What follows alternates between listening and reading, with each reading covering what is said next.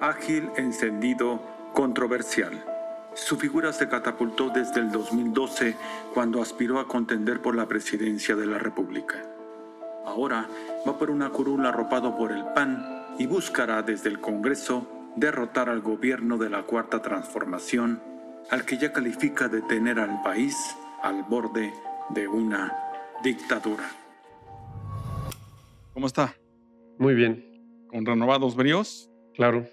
No se cansa, no se aburre. No, nada, me divierto. La política es divertida. Muy divertido. Feliz, Sí, como chapulines en los pastizales. sí, como, como chapulines en los maizales, porque son más bien de maizales. ¿no? Por cierto, igual piensa que andar en campaña provoca pulso sexual. No, no creo. No es erógeno recorrer las plazas, caminar No, al los barrios. contrario, al contrario. ¿Están en celo nuestros machitos políticos mexicanos? Parece, ¿no? ¿Le avergüenza? Sí, claro, como mexicano, por supuesto. ¿Nuestros políticos suelen pensar con los genitales o con el cerebro? Pues hay muchos que piensan con los genitales, ahí tenemos varios casos ahora, ¿no? En el partido Morena, sobre todo. ¿Y usarán el cerebro? Poco, más bien, lo usan como un apéndice de sus genitales. Primates. Pues sí, todos somos primates. El machismo en nuestros espejos, don Cuadre. El machismo es una cultura muy acendrada, que afortunadamente se está combatiendo.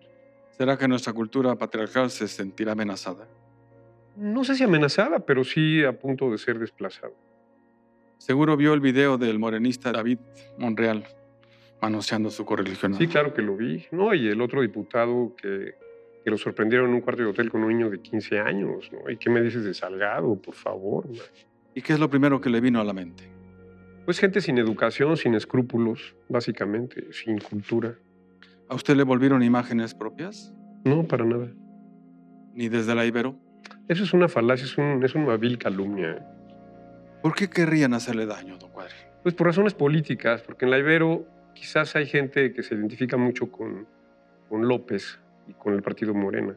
Porque aunque no lo creas, es una universidad de izquierda. ¿eh? ¿Recuerda a quién le ha ido mal porque a usted le ha ido bien? Mm, no, que yo lo recuerde, no. Aunque seguramente sin querer le he hecho daño a alguien y tengo enemigos, sin duda.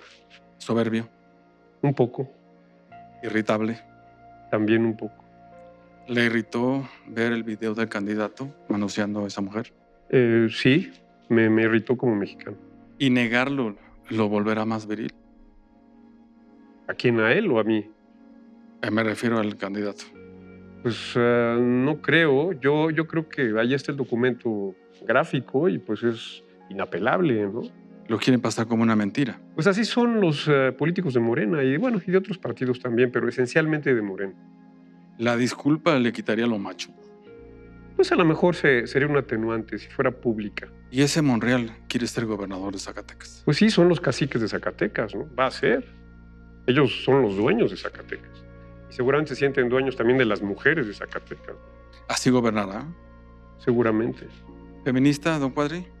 Pues eh, sí, soy simpatizante del feminismo, digamos. No soy feminista, pero sí simpatizo con las feministas. ¿En qué simpatiza?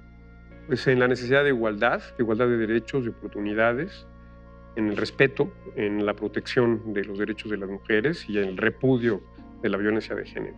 ¿Eso está en su agenda? Sí, claro, te la, te la muestro. Está en mi página gabrielcuadri.mx. ¿De qué edad emocional calcula que tenemos los mexicanos? Pues yo diría que jóvenes inmaduros, inexpertos, quizás de 14 años. Adolescentes ensimismados, sentenció Octavio Paz en su laberinto. Pues sí, eh, bien, bien lo decía Octavio Paz y además todavía vulnerados por un trauma, digamos, de infancia en relación con el padre, con el padre violento, que es el, digamos, el shock que todavía nos, nos mueve en muchas, en muchas situ- si- situaciones. ¿Y usted qué edad emocional tiene? Yo, unos 21 años. ¿Cuántos? 21. ¿Es de políticos maduros reconocerse como sujetos iguales con nosotros? Por supuesto. El odio es una emoción. Sí, a veces es legítima, Se aprende a odiar, claro. se educa a odiar. Eso también. ¿Usted cómo trabaja sus odios? Pues trato de gobernarlos, de dominarlos. eh, casi siempre lo logro. ¿Y sus prejuicios? Pues también ahí están siempre este, molestando, pero trato también de reprimirlos. ¿Cuál ha sido su contribución a la polarización? Pues definitivamente este, señalar, acusar, reconocer que estamos eh, al borde de la dictadura, de una tiranía y que eso es inaceptable. Tiempo de unidad. Ahora no es tiempo de unidad. Ahora es tiempo de denuncia y de salvar a México. Incluso en Guerrero, Chiapas y Oaxaca. Así es. ¿Qué quiere, don Cuadri? Yo lo que quiero ahora es contribuir a salvar a México de la dictadura, de la tiranía y contribuir también a reconstruir a nuestro país, a salvarlo. ¿Para qué? Pues porque quiero un México próspero, sustentable, democrático, libre. ¿Qué cree que pueda lograr? Pues puedo lograr, si llego a la Cámara de Diputados, eh, contribuir a parar eh, las políticas demenciales del régimen, ponerle un muro de contención y preparar al país para la reconstrucción. ¿Qué lo hace confiable? Pues que mi currículum es intachable, nunca he cometido ninguna falta, soy una persona preparada, honesta, eh, transparente, decente, sincera y comprometido con México. ¿Es confiable su lealtad? Sí, claro, soy muy leal. ¿Y de todo esto qué piensan en el PAN? Pues en el PAN seguramente creo que me tienen confianza, se los agradezco porque me han abierto la puerta. ¿Ya se pensó panista? Sí, estoy dispuesto a afiliarme al PAN. ¿Al PAN le quedan principios? Sí, sí los tiene, un poco empolvados, pero los tiene. Los moches es un... Bueno, pues es corrupción que siempre ha habido en este país y que hay que combatir. ¿Es un principio del PAN? No, para nada. Pero, pero, por cierto, el PAN debe renovar sus principios y políticas. ¿Acaba de salir al PAN con Margarita? Sí, claro. Eh, creo que Margarita es una, es una personalidad muy valiosa para el PAN y me da mucho gusto que haya regresado a las filas del PAN. ¿Política de palabra? También es comprometida, pues ahí está, haciendo campaña. ¿Como Felipe Calderón? Creo que Felipe Calderón también, ¿eh? Es una persona comprometida. Rebelde. Rebelde, creo que es un gran expresidente. ¿Qué instrucciones recibió de Marco Cortés? Instrucciones ninguna. Eh, apoyo todo, se lo, se lo reconozco muchísimo. ¿Nada? Ninguna instrucción. ¿Ni opera para Anaya? Eh, no, tampoco simpatizo con Anaya, me cae bien, tengo relación con él, eso es todo. ¿Lo ve en 2024? Claro. Aunque a mí también, ¿eh? ¿A poco vamos por México? Claro que vamos por México, el PRI, el PAN y el PRD y todos los mexicanos conscientes y relativamente y, digamos, informados. ¿no? ¿Y en serio se ven como oposición? Por supuesto. La única oposición que existe. Sí. Sí. Y hay que tomarlos en serio. Por supuesto. Como usted. Claro, aunque tengamos muchos agravios con estos partidos, con el PRI, PAN y PRD, aunque nos hayan fallado, hay que taparnos un poco las narices y votar por ellos. Sí. Claro. En fin, que tienen como objetivo contener la deriva autoritaria de AMLO. Así es. Ese es el objetivo fundamental. ¿Hacia dónde nos lleva? A la dictadura, a una dictadura retropopulista, eh, destructiva, eh, realmente inaceptable. ¿El dolo más perdurable? El daño más perdurable creo que ha sido la división a los mexicanos, la polarización, la siembra del rencor, la siembra del resentimiento, la mentira, el engaño. Creo que eso es el daño mayor que le ha hecho a México. El silencio del ministro Saldívar. Ominoso. Quiere decir que estamos en el umbral de la dictadura. ¿Se doblega al Poder Judicial? Está doblegado, está capturado. Está, están capturados los tres poderes. ¿La violencia se dispara? Está disparada, incontenible en todo el territorio nacional. ¿Los tigres se sueltan? Están sueltos desde hace muchos años y hoy están mucho más feroces y ávidos de sangre que antes. Narcogobiernos. Narcogobierno, lo hemos visto en Sinaloa. Estado fallido estado fallido en casi todo el territorio nacional. ¿Y solo hay una oportunidad este 6 de junio? Solo hay esta porque si no ganamos será la última vez que votemos en libertad, en democracia y de manera imparcial. ¿Esto es responsable? Eh, ¿Decirlo? Claro que es responsable porque es un hecho real. Estamos en la ruta misma de Venezuela. Hay que vernos en el espejo de Venezuela. ¿Y si no se gana la mayoría? Estamos perdidos. ¿Esto es una amenaza o advertencia? No, es simplemente es una premonición. ¿Mensaje de miedo? Eh, no es un mensaje de realismo y de objetividad. ¿Y desde cuándo los mensajes de temor han vencido a los de la esperanza? Pues uh, cuando son objetivos y están fundados en la realidad, siempre ganan la partida. ¿Y a esta posición ya se le fue la esperanza? Los partidos políticos es lo único que tenemos para salvar a México, al PAN, al PRI y al PRD, y hay que aprovecharlos. ¿Qué miedo puede generar anunciar más pobreza a quienes han vivido de la pobreza desde hace años? Perdón, México tiene un grave problema de pobreza, pero durante los últimos 40 años, antes del 2018, se redujo la pobreza extrema y la, y la pobreza por ingresos. ¿Qué buscan asusar con mayor zozobra en este país de inseguridad e impunidad? advertir a la gente del desastre en el que estamos unidos y de la necesidad de cambiar y de reconstruir al país. ¿Qué efecto provoca en campaña advertir que habrá más muertes en un país de asesinos? Pues para que la gente entienda, tenga datos objetivos y una perspectiva también realista de lo que está ocurriendo. ¿Así piensan ser oposición? Así somos oposición. ¿Así piensan dar el contrapeso? Tenemos que ser un contrapeso también eh, advirtiendo objetivamente de los males, pero también proponiendo constructivamente. La imaginación al poder. La, no, la, la, la, la, imaginación, la capacidad, el conocimiento, la experiencia y el compromiso al poder. ¿En serio quieren detener a la cuarta transformación? Por supuesto. ¿Lo lograrán? Lo vamos a lograr. ¿Saben al menos quién es el enemigo común? La demagogia, el autoritarismo, la dictadura, el populismo, la ignorancia, la ineptitud. ¿En verdad le ganan a la voluntad del presidente? Le vamos a ganar. ¿A sus ejércitos de servidores de la nación? Les vamos a ganar y a su guardia pretoriana también. ¿A la cooptación del voto vía programas sociales? Claro, y también a la cooptación del ejército, a la corrupción del ejército con negocios, contratos y proyectos, y a la inmensa maquinaria de subsidios clientelares que tiene, los vamos a derrotar. ¿Y si no? Estamos perdidos. ¿Cuántos actos de ilegalidad ya suma Andrés Manuel López Obrador? Pues mira, por lo menos 21, que, que son las, las controversias constitucionales y acciones de inconstitucionalidad y amparos que tiene la Suprema Corte en sus manos y que no ha resuelto. Eh, Todo eso es ilegal. Debería ser enjuiciado. Absolutamente. ¿Se le enjuiciará después de su gobierno? Espero que sí. ¿Lo ve en la cárcel? No sé si en la cárcel habrá que eh, someterlo a un juicio imparcial y objetivo, pero sí merece ser juzgado. ¿Lo harán? Lo haremos. Detengámonos. ¿Cómo está la maestra Albaster? No tengo nada que ver con ella. ¿No la ha visto? No sé este, apoya, a, apoya al presidente López, ¿no?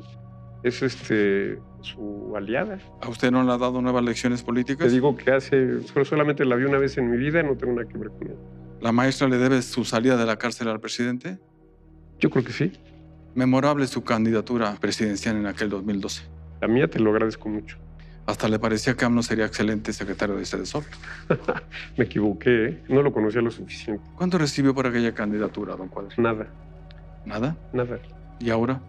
Ahora tampoco. Yo no soy político profesional, no vivo de la política.